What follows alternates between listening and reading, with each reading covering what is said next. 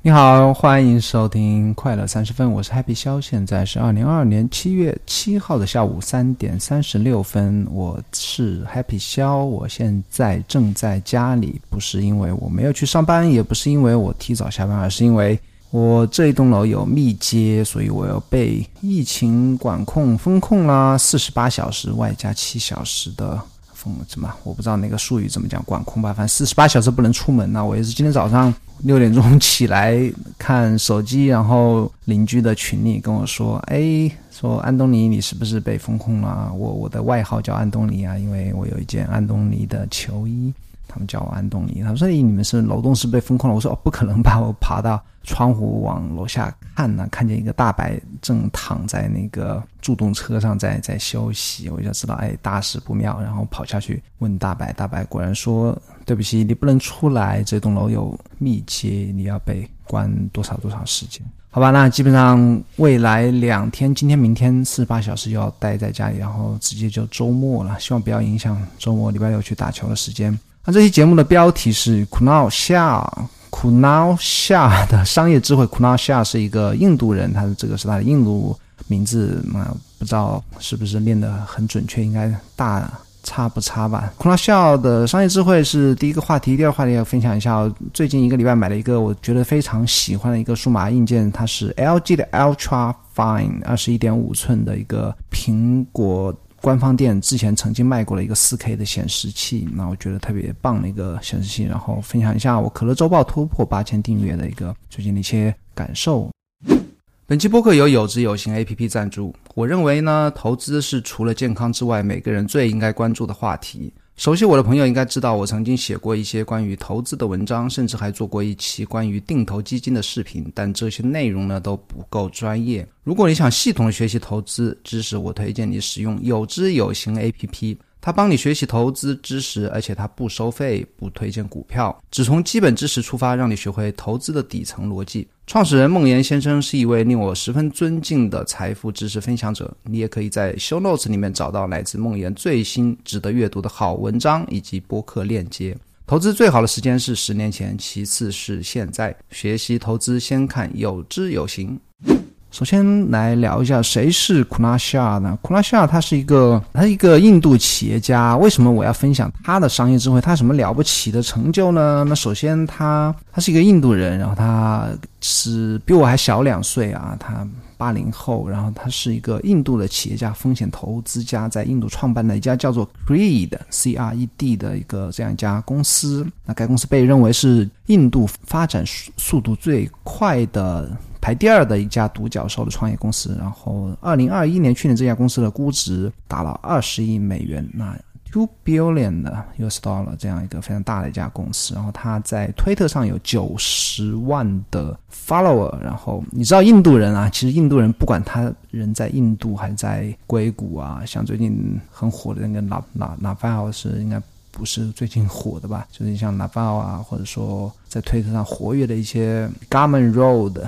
Gamen Road 是你这个卖那个，就是类似于创作者的一些 PDF 文件的一个这样一个商店的这样一个 CEO，他也是一个印度人，就类似这种吧。包括一些投资 VC 啊，很多很多都是印度人。他们为什么在推特上这么活跃呢？为什么他们包括这个 Kunal，他也是因为最近接受一个我特别喜欢的播客的访问，我才注意到他。为什么他们能够在？西方媒体或者推上这么活跃，因为他们印度人嘛，你知道他多多少少是受他们不管是宗教还是他们文化影响吧，都少喜欢或者说对哲学、对宗教是有一些感兴趣的部分，所以他们讲话多少有点神神叨叨的，或者说讲一些富有哲理的话。你别说，还有些是真的是对我们是挺有帮助的。所以说，那这些要分享一下库纳的一些推特上的智慧，以及他参加那个。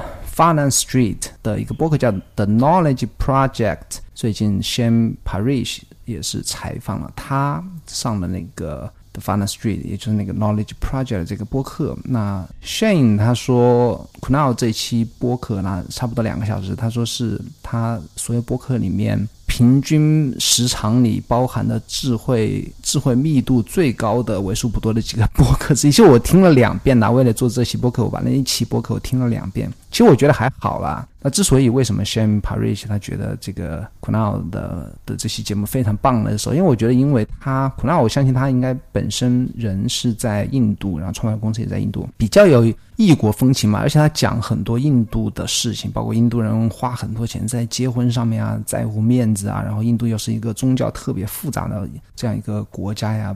而且印度人是非具有印度家长嘛，是非常具有典型的东方亚洲人的这种思维方式的行为方式，这种就感觉和 Sham Parry 他之前聊那些嘉宾有很多不一样的地方，所以他会觉得有很多新奇的地方。但我听了两期下来，就我觉得还好了，包括结合他一些推特来。OK，那前概要讲这么多，我们就赶紧进入。主题吧，那主题我会也是和之前一样啊，分不同的。我把那个 c l o u d 最近的推文都过了一遍啊，他有差不多五六千条推文，我没有完全看完。我把一些推文和他播客里的一些智慧啊，我觉得有趣的智慧啊，我不会也说那种大家都喜欢啊，觉得啊很不错，讲到我的心坎里去的那种。但是实际上是一种啊很普遍的，或者你听过的那种比较不能叫大陆货，就是很。没有什么新意的那种智慧，我就不要讲了。我讲一点我自己有感触的，我觉得可能有新意一点的，就唯独属于他的那些想法和智慧，跟你分享一下。也是按不同的主题表，比方说他自己其实讲生意讲比较多，因为他自己是一个是一个创业者，创业者吧。包括他，包括他对一些阿里巴巴等这些公司的分析，包括对一些印度的人的一些特性的一些分析吧。那这些所以生意上的东西还是比较多。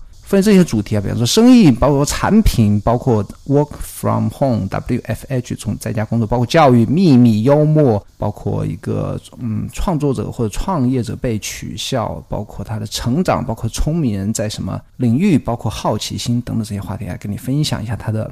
想法和推文的一些内容，首先是低频生意啊，低频生意和高频生意，这个我觉得讲的特别让我有感触啊。我跟念一下他的推文啊，他说：如果你正在建立一个销售不经常使用的产品或服务的企业，你很可能会继续向那些经常使用的企业的服务支付费用。除非你建立自己使建立自己的使用频率高的企业，什么意思呢？比方你卖一个东西，单价很高，可能但是你卖的份数不多，你可能啊，就拿自己举例吧，我卖那个 newsletter 的年费啊，我可能卖半年期、一年期，但我卖不了多少份呢？可能一一一份价值还比较高。那我销售这种销售频率不是很高啊，就是。那我会需要一些什么成本？我需要向那个律师来的服务商提供成本，对不对？我要订阅一些软件，然后订阅一些自己的阅读员，要订阅一下别人的那些服务，各种各样的吧。我要交网费，是吧？交电费。啊，我觉得这个就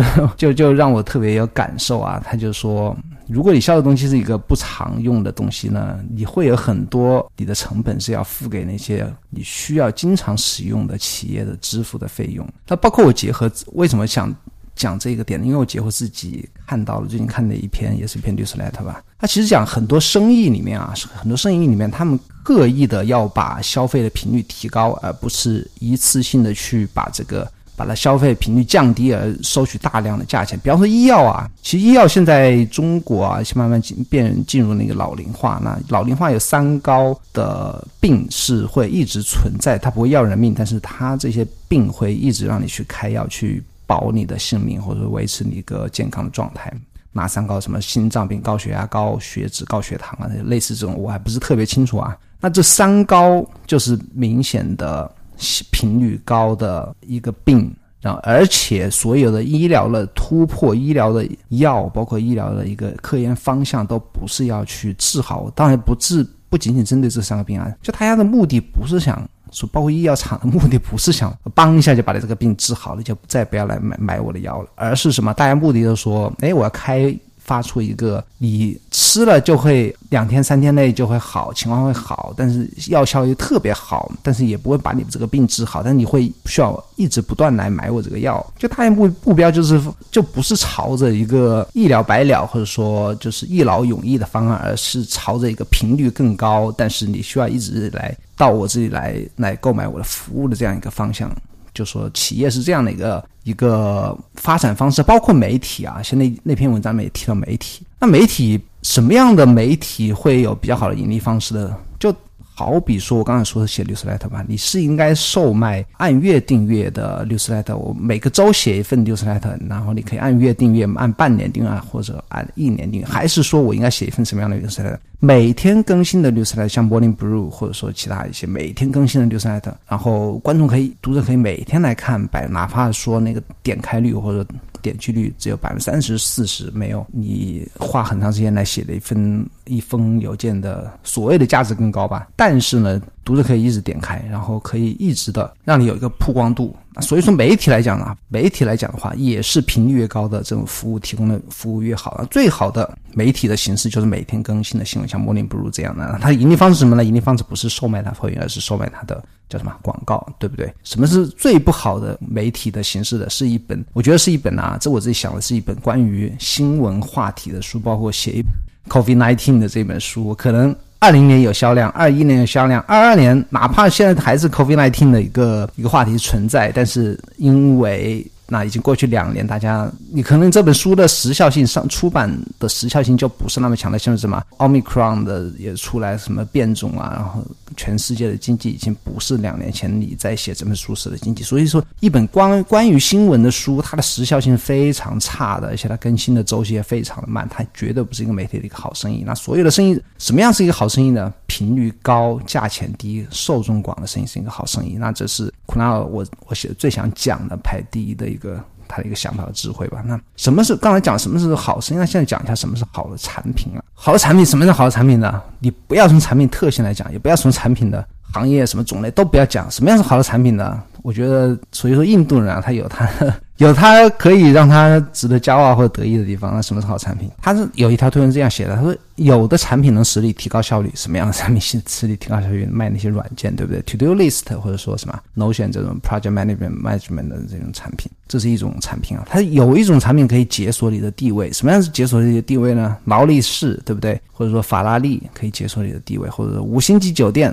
是吧？你住五星级也是住，你住三星也是住。三星级的那个品质，其实你住的还是 OK 的。就是如果只仅仅是去睡一觉的话，就我觉得完全 OK。但住五星级有酒店的，可以是吧？你可以拍拍照片，那就完全就可以解锁你的地位。什么叫解锁你的地位呢？你可以显示你的身份啊，或者是有有消费能力吧，这个叫解锁地位。什么样的产品是最好的产品呢？又能提高你的效率，又能解锁你的地位，那这样的产品是不是最棒的产品呢？提高你效率的。东西所谓的提高效率，就是真正的对你有帮助的东西、有用的东西。你有车和没车是完全两码事，对不对？有一辆普通的车和有有一辆豪华车是，那就是在一个效率的基础上能不能解锁你地位的这样一个区别。那所以什么是最好的产品呢？就是又有效率又有能解锁地位的产品。那这个你可以，如果在你现在所处的行业，你可以想象你这个行业里面什么样的产品是有能。有效率又能解锁地位，那这样一个产品，或者说你能把你自己的，能不能把你自己产品变成这兼顾这两样的那个特性的话，你就能够达到一个最高的毛利率啊。他说毛利率可能遵循这一路径，什么路径呢？就是有效果也能解锁你的地位。OK，下一个是 Working from home，他是这样有一条这样一条推文啊，我特别感触。他说在家工作对青年的影响和在家学习。对孩子的影响相同，没有真正的联系啊，是指在家的工作人和孩子没有真正的对外界的一个真正的联系。什么真正的联系呢？就是物理上的交流啊，眼神直接的 eye contact，对不对？face to face。他说没有真正的社会或网络的技能理解和学习的幻觉，没有渗透做。没有渗透作用，舒适，但从 working from home 是舒适的，但从长远来看是有害的。那这个我相信大家都能理解啊。我之所以要练这一条推文呢，是因为我最近听那个播客啊，My First Million，他听到一个有个很成功的连续创业者呢，就是从他说他自己从十六岁可能或者更早一点吧，就开始创业，到他现在可能二十岁、二十一岁，已经是连续创业很多很多家公司，包括最近的一些公司也特别的成功啊。然后他讲完之后，他还提到自己是一个从小没有去过学校，在家 home school 的这样一个人。很明显，他毫无疑问啊，他这他是一个两两兄弟啊，毫无疑问，这两兄弟是非常成功，而且非常有商业头脑，而且他们，我可以这样讲，他们不存在任何的心理问题，也不存在任何的心理障碍。但是呢，是什么呢？但是他们成功的太早太快了。他们成功的，你可能一个普通人去学校，到高中、初中、高中到大学，可能二十三岁再踏入社会，再懵懵懂懂的浪费好几年时间，三十岁才可能有一点的商业头脑或一点社。会经历能够让他去去创业，成为这两个创业者兄弟能够可能会达到了一个成就吧，可能晚了他们十年。但是呢，但是这两个人就像我刚才讲的库纳尔那条推文一样的，他们在 homeschool 的年代，他是没有一个真正的联系，甚至说他跟同龄人没有真正的联系，甚至说他没有一个浪费阶浪费时间的这一个阶段和走弯路的这样一条阶段啊，这个是 homeschool 的人，我觉得缺失最大的。浪费时间，你可能会觉得它是，你从某种角度来看呢，可能是一种不好的事情，贬义词不能说是贬义词吧，就说啊，我时间。宝贵的几年青春时间浪费了，对不对？我没有，我只是跟着慢节奏的学校去学，然后可能要要要逃学或者不好好学习啊，或者说好好学习也觉得那一段时间是过得比较没有丰富的人生经验，没去创业什么样的，或者走弯路啊。但是我觉得这个浪费时间要走弯路啊，它其实是人生的一部分。你说一定要十六岁开始创业，二十岁成功吗？我从三十五岁创业，四十岁成功，或再晚一些就不行吗？然后我前面的二十年时间就浪费了吗？我觉得并不是浪费啊，它其实是人生。的一个，它是人生的一部分啊。就是你整个人就这一辈子来讲的话，那十年或那二十年，你不管他过的是什么样子，所谓的效率高不高，你不能拿他那种没有赚钱，我不能以赚钱是否赚钱、是否高效率或者是否成功来作为衡量那十年或二十年的唯一的唯一的一个标准呢？那所谓的浪费时间或所谓的没有效率的童年呢？我相信。如果你有那一直和同学在一起，一直过一个学校生活呢？如果你交到好朋友，如果你过一个比较快乐童年呢，是不会比那些 homeschool 然后一直学本领很厉害，然后学到创业的能力，然后早早的经商成功的人，是比他们是觉得真的是一个不好的一个童年或浪费时间。这是我。啊，也是从他这一条推文里衍生出来一些感想。你接着讲教育啊，教育他有一条推文这样讲的，他说教育是一种能力呢，它可以让你几乎可以听懂任何东西，而不发脾气或失去自信。这是他引用了一条叫罗伯特·弗罗斯特的一个作者的作家的一条推文，然后我觉得这条推文我也特别有有感触啊。其实面对很，当你面对很多人的时候，因为教育你必须是一对多，对不对？就当你面对很多人去发表感受、发表感想，或者说甚至去教别人自己的一些收获、自己学到的东西的时候呢，你必须要保持脾气和自信啊！我觉得脾气和自信两点都特别的重要。什么叫保持脾气呢？因为人群的特征啊，包括你去教小学、包括初中、高中可能就分流，但是小学和、初中是啊，就普通学校来，它人群的特征是包括快的孩子和慢的孩子。那所有的这些人的一个混合体呢，是难免不。会让你不被理解而不被攻击、不被嘲讽的，就是说你会碰到形形色色所有的人，有的人会不理解你是非常正常的，有人会攻击、嘲讽你。每个人的经历背景都不同，那你必须啊，你如果是把自己看作一个教育者，或者说一个想法或知识的一个传播者的话，你必须要保留了脾气以及自信。什么叫自信呢？当别人攻击、嘲讽甚至质疑你的时候，如果你没有自信，你会怀疑自己，对不对？所以这两者非常重要的，这是面对一个普通人群的这样一个时候的一个两个重要的一个特质。那面对孩子呢，我觉得脾气比自信更重要。你不存在自信的问题，特别他不会影响到你的权威对自己的权威的一个一个信念。但是你必须要保留一个脾气。那我自己过去两天啊，昨天晚上跟 JR。他不愿意跳绳，我发脾气。今天早上好不容易把脾气、自我心态调整起来了，早上又在那边看动画片。今天因为管控在家嘛，他好像也松懈下来管看，跑去看动画片，我又发脾气，真的很难很难。特别是到马上到初中了，我不知道后面我的脾气还能剩多少。但我觉得教育的话，这条推文里讲的是脾气和自信是非常重要的。OK，那下一条我觉得特别的，也是 k n o 的一个经。典的一个想法吧，他在播客里也花了很长时间去讲。啊他他有这样一条推文啊，他说那些为他人认可活的人呢，不能保守秘密。我先讲一下这条推文什么意思啊？那些为他人认可活的人不能保守秘密，什么叫为？他人认可而活呢？就我自己没有自我意识，我不知道我是谁，我也不知道我能干什么，不干不能干什么。我所有的对我自己的判断是建立在他人的认可上的。他人认可我觉得我行，我就行；他人认可我觉得不行，我就不行。那我随时随地的我需要什么？我需要他人的认可。那如何？获得赢得他人的认可呢？我是把我自己所有知道的毫无保留的去告诉别人。哎，我能特别能干，我特别有能力，对吧？我这个事情我可以做，哪怕我不能做，我也要说自己做，因为我需要他人认可。你看我会多会赚钱，我赚了一百万，对不对？我你我我能有钱把百万富翁，你是不是应该认可我啊？我可能自己还没一百万，就说自己百万；我有一百万的，我说自己有一千万。这就是为那些因为他人认可而活的人，他们不能保守秘密，就是这条推文的一个想法。但是他在啊，先排瑞些播客里，他不这样讲的。他说：“成功的人都是能保守秘密的人，其实异曲同工啊。刚才讲的，因为他人而活的人不能保守秘密，那保守秘密的人会怎么样呢？他会成功，为什么呢？因为世世界的资源是零和游戏。他说，很多人说啊，这个世界是正和游戏。他说不对，这个世界的资源是。”有限的，非常有限的，是零和游戏。如果我没有掌控资源，就被你掌控去了。如果你资源被我夺走了，那资源就在我手上。资源的分配是什么呢？资源的分配就是不对称性。什么叫不对称性呢？只有我知道，你不知道的事情就叫不对称性。我懂你不懂的事情就叫不对称性。他后来还讲了一句话，就说所有的资源都会流向拥有不对称性的人的手上，这也非常关键。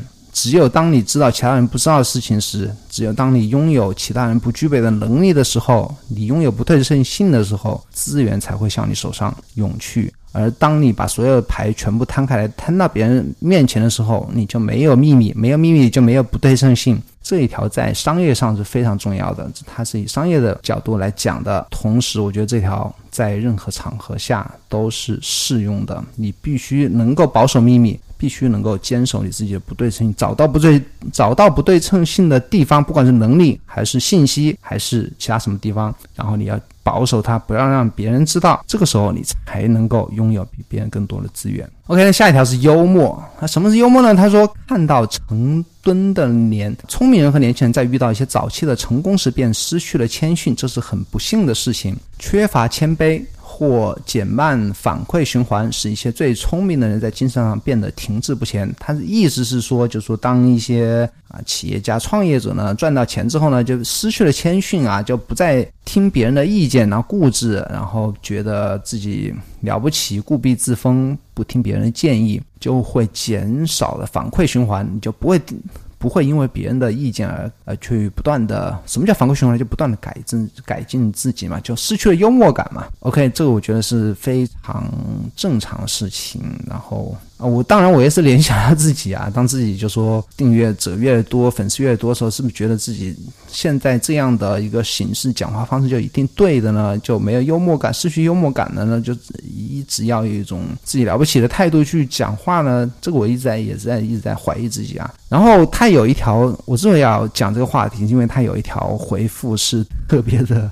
做特别好啊！他那个库拉他自己也去转发了这条回复。他说：“In my opinion，在我的看来呢，通常他们开始时并不那么的谦虚。成功之前，现实迫使他们更加谦虚；成功之后，现实又验证了他们。成功并不改变人，只是揭示他们。他们之前为什么那么谦虚呢？因为他们没有成功，现实逼迫他们谦虚，假装的谦虚。然后，当他们有一定的自我认可之后呢？”现实要验证他们，验证了，哎，好像我自己并不需要这么谦虚，对不对？好像我是对的啊，我不需要谦虚，我也可以成功。那我还是做回我原来的自己吧。我结果那些成功的人，他并没有改变，而是做回他的，而是肆无忌惮的去按自己的想法去去活。我觉得这个还说的是，我觉得也是挺有挺有道理的啊。然后下一个是被取笑，我讲的有点慢呢，还有好几个没讲完。取笑他有一条推文这样讲，他有自我意识的人很难被取笑、被嘲笑。其实这个话题我在脑袋里面一直在想，我不知道以什么样的一个 blog 形式或者推文写形式写出来。他这条写的挺好的啊。呃，什么叫有自我意识很难被嘲笑呢？其实我。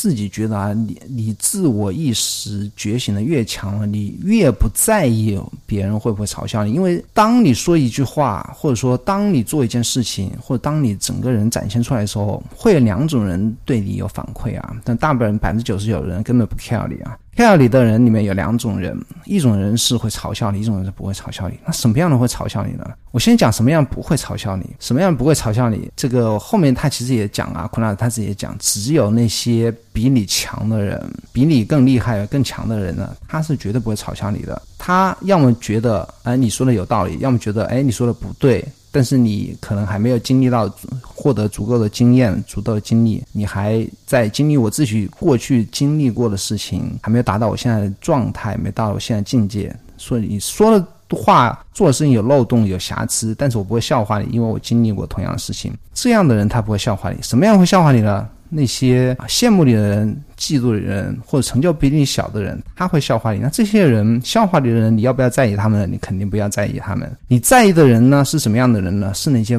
不会笑话的人。所以说，不论你做什么事情、说什么话，你都完全不用在意别人会不会去笑话你，对不对？因为这两类两类人。你在意的人不会笑话你，不在意的人笑话你的人，你不用在意他们。那奎尔他自己引用了自己他很久之前，应该一七年吧，在的一张截图，我看起来应该是在 Facebook 的发了一条短文吧，我也是翻译一下念给你听。他说，作为一个创始人，无论你做什么，你总是会被嘲笑的。无论你做什么，不管是在筹集资金方面的失败，还是在尝试过许多方法，最后在筹集资金后也未能使公司持续发展，甚至在退出一个公司并使你的团队和投资者创造伟大的成果之后呢，你总是会被嘲笑的。就说不管你做成这件事情后失败，还是说成功之后，你就是 失败也会被嘲笑，成功也会被嘲笑，对不对？他说你会发现一个趋势，所有嘲笑你的人都是那些成就比你小的人。而嘲笑是他们寻找平衡的方式，体谅他们，不要被动摇。你永远不会看到有人嘲笑，因为嘲笑你而嘲笑啊，不会看到有人嘲笑也嘲笑，因为只有他们知道今天你的成就是什么，才能达到你今天的地位。如果你不能发展出厚实的皮肤，你将不会持续太久。那所以说，创业者啊，你必须发展出厚脸皮啊。这让我想到一个之前在在微博上啊，很早之前有一个。微博非常特别，上海人里面比较红的一个人叫什么？二零。他最早的账户是叫二零一八经济学家，后来叫什么蔡总啊蔡。如果你知道蔡总这个名字，你应该知道我在讲谁。他曾经有一个个性签名啊，是我好几年前看到，我当时觉得也说的特别好。他说：“屌丝不要脸，成功在眼前。” 我觉得说的特别好啊，我觉得也是也是验证刚才我念的这段话的最后的一句话。我那后面两点我快速一点啊，最后是关于成长啊。他说：“增长是赋予那些迅速从挫折中学习的人。”快速啊，正常成长，这个也是在在播客里面讲的呀。什么样的人会快速成长？什么样的人可以？他在播客里讲的是什么样的人可以做出更高的决策或者更好的决策？就是特别特别善于做决策的人是是是什么样的人呢？那我觉得和他这条关于成长的推文是有关系的。他说，善于反省的人，善于特别是善于记日记、有记日记习惯的人。他们往往能够获得比一般人有更好的一个做决策的能力。为什么呢？因为他们不断的、不断的在反省自己。他说，哪怕你不是通过记日记、记笔记的形式来反省自己，他说有一类人是不断的在脑袋里面就是反省自己过去做的决策啊，这个决策为什么做的对，为什么做的不对？我掌握那些信息没有掌握那些信息，不要以结果来看自己的决策过程。他们会不断的反省自己，不断的记录下自己的决策的对或者错，然后不断的去回顾。回顾，然后才能够在后面做出更好的决策，也是和他这条推文有关。他推文是说，增长是赋予那些迅速从挫折中学习的人，就不管是挫折中学可以学习，那成功的亦可让你学习，对不对？并不是只有挫折才能让人学习。我下一条是聪明人都在干什么？他说，聪明的人都在高毛利的企业附近。这让我想到啊，就说可能三十四十年前是医生和律师，对不对？能够聪明人都集中在这这这这这个领域，因为他们当时是有很高的社会地位和很高的收入。那后来就是到银行或投资银行或华尔街。集中了聪明人，到最近二十年是互联网行业集中聪明人，到最近的五年呢是什么行业？你猜猜？我觉得应该是数字货币，对不对因为他在播客里提到啊，印度的生意人打招呼会聊什么呢？除非说，哎，你好，天气吃了吗？是中国人会聊聊吃的吗？他们印度人的，特别是印度生意人啊，他们不聊什么你吃了吗？他们会有一个。当地的印度话，当然可能是没有一个英语的翻译。他巴拉巴拉，他说了几个词，他说意思什么呢？哎，最近有什么好玩的呀？最近有什么新鲜事啊？有什么热度啊？这是他们印度生意人会彼此之间打招呼的一种方式啊，说明什么？聪明人都在干什么事情呢？干有最有机会的事情，干速增长速度最快的生意，最大的机会，他们最在意的那些机会在哪边？然后后来也有一条推文，他这么说：，他人才的密度和市值通常是相关的，除非受到监管的保护，人才的密度和市值是。相关的，就说人才的密度在哪一块儿，哪个行业，哪个企业，对不对？那一块的市值往往就是增长最快的。OK，那最后一个是好奇心，也是他一条推文，他这么说的：很多有好奇心的人停止了好奇心，因为他们被嘲笑是为了好奇而好奇，而不是在好奇心背后有目的。这个说什么呢？就说就让我想到啊，比方很多人现在在写六十来的，六十来的必须要你有一颗好奇心，对不对？当你被质疑，或者说得不到回报、得不到看不到成效的时候，就会停止好奇。那这样的好奇是不是好奇呢？我觉得这样的好奇，你轻易就放弃好奇，不会是好奇。包括写，包括我写六十来，现在也写到一百期啊，我待会要讲的。那什么是促使我能够写一百期呢？我觉得你不能说毅力没没有没有因素在里面。我觉得毅力啊，什么坚持啊，包括我最近一年有赞助商啊，我觉得这个都是好奇心的一，都是我坚持一部分。那。最终是什么？最终还是好奇心。我对很多事情感兴趣，然后想分享，这个才是好奇心背后的目的。如果你为了好奇而好奇，是走不远的。那他最后也。有双引号说了一句话，他说：“并非所有流浪的人都是因为迷路啊。什么叫流浪的人？就东看看西看看，东逛逛西逛逛的人，他们不是因为迷路才东逛逛西逛，而是因为什么？而是因为他们对前后左右、东南西北的事情都有好奇心，都感兴趣。我那样，这是我今天想分享的 Kunal s h a 的这样一个一些他的所有智慧里面，我。”觉得想分享的一部分吧。当然我他的推文，我可能只看了前六千条，只看了前面一千条，哦，一千条都没看到一百条吧？那很很多有趣的东西，我当会把他的推特以及他的博客放在小脑子里面，你可以自己去了解一下。不过他的印度口音特别的重，我相信他可能人在印度的因素吧，印度口音特别重，但还好啦。我觉得如果你听懂其他的话，听懂这个也问题不大。我下快速的、简单的讲一下，我想分享的最近买的 LG Ultra Fine。Ultra Fine 二十一点五寸的显示器，那这个是一六年，我查一下，一六年上市，可能一九年就从苹果商店里被就退市了吧，就停产了吧，这样一个 Ultra Fine。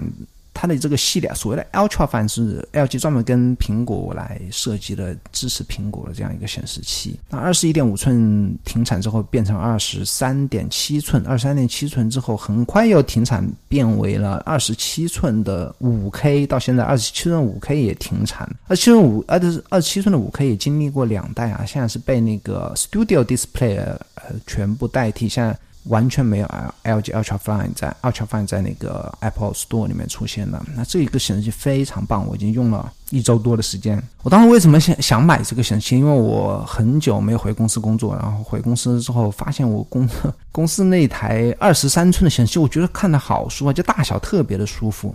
那台是很普通的公司配的一个戴尔的一个普通的一个幺零八零 P 的一个显示器，我就看的大小非常好。我觉得为什么我要用二二十七寸的？甚至我准备去买那个三十多寸的显示器。我觉得并不是显示器越大越好，而且我现在在家里也发现，哪怕是二十七寸的，你看最左边。和你看最右边，你还是需要头动动的。二十一点五寸呢是完全够用啊，特别是我买来之后，我现在没事就喜欢把那个显示器打开，我就在上面就去去去到处就逛逛，就是。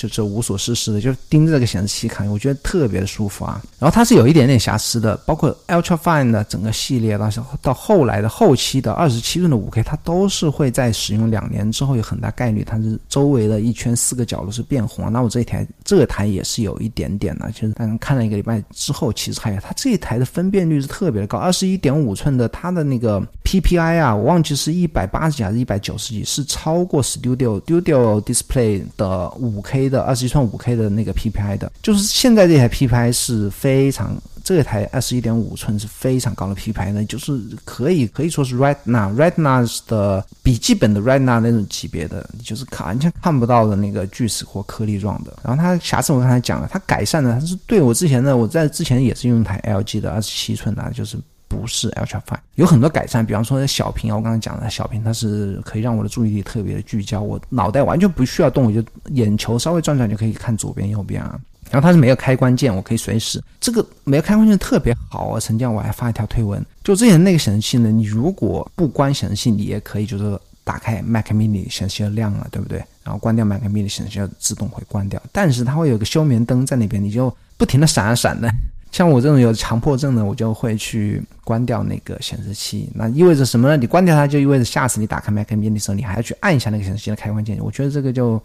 之前还觉得还好，但我当我用到这一台之后，我就发现没有开关键实是实在是太爽了。然后它还有一个我的提升上的改善呢，是当我把副屏关掉的时候呢，我的一个窗口自动化的管理软件叫做 Stay 啊，它会是它让我多存一套那个那个窗口的分布方案嘛，就说当我关掉副屏的话，它可以让我自动化的把我的所谓 Safari 啊、Obsidian 啊、我的 Telegram 啊、我的 Twitterific 啊，所有这些 app 又会按我存之前存过的那种窗口方式，又把它重新排列一次。那之前的我的两个非 Ultra Fine 的两个屏幕呢，它是达不到这一点的。我可能在这边讲，你不能理解我 是在讲什么，反正就是用的特别爽的意思吧。OK，那我的可乐周报在昨天呢是突破八千订阅啊，也是上周六是写了第一百封邮件呢。OK，其实我想聊很多，但现在时间有点。够了，我就讲一点吧。讲一点，我打算今年不再考虑任何新的什么收费方案啊，什么盈利方式啊，变现啊这些东西，我商业模式啊什么这个通通我都不考虑啊。我今年的目标就是尽可能把我的可乐周报以及我的 blog 的，包括我的推特的影响力增大。然后明年我会有一些计划，当然也不是针对读者的一个付费的一些计划，这个请你放心。OK，那今天就先聊这么多吧，时间有点拖长啊。所谓的快乐三十分，最好是空在三十分之内啊。非常感谢你的收听呢，还是请你帮我继续在苹果播客里面点击好评。那上周有两个新的朋友帮我点击五星好评，但是没有留言。如果你愿意的话，可以发表你的评论在苹果播客里给我留言，然后我会在这个节目里念出来。讲了半天评呃可乐周报，如果你还没有订阅的话，你可以 Google 一下可乐周报，或者说你直接输入网址 c o k 点 do。我会在每个周六把我在过去周里收获的更最棒的方想法，通过可乐周报分享给你。那咱们下个礼拜四再见，拜拜。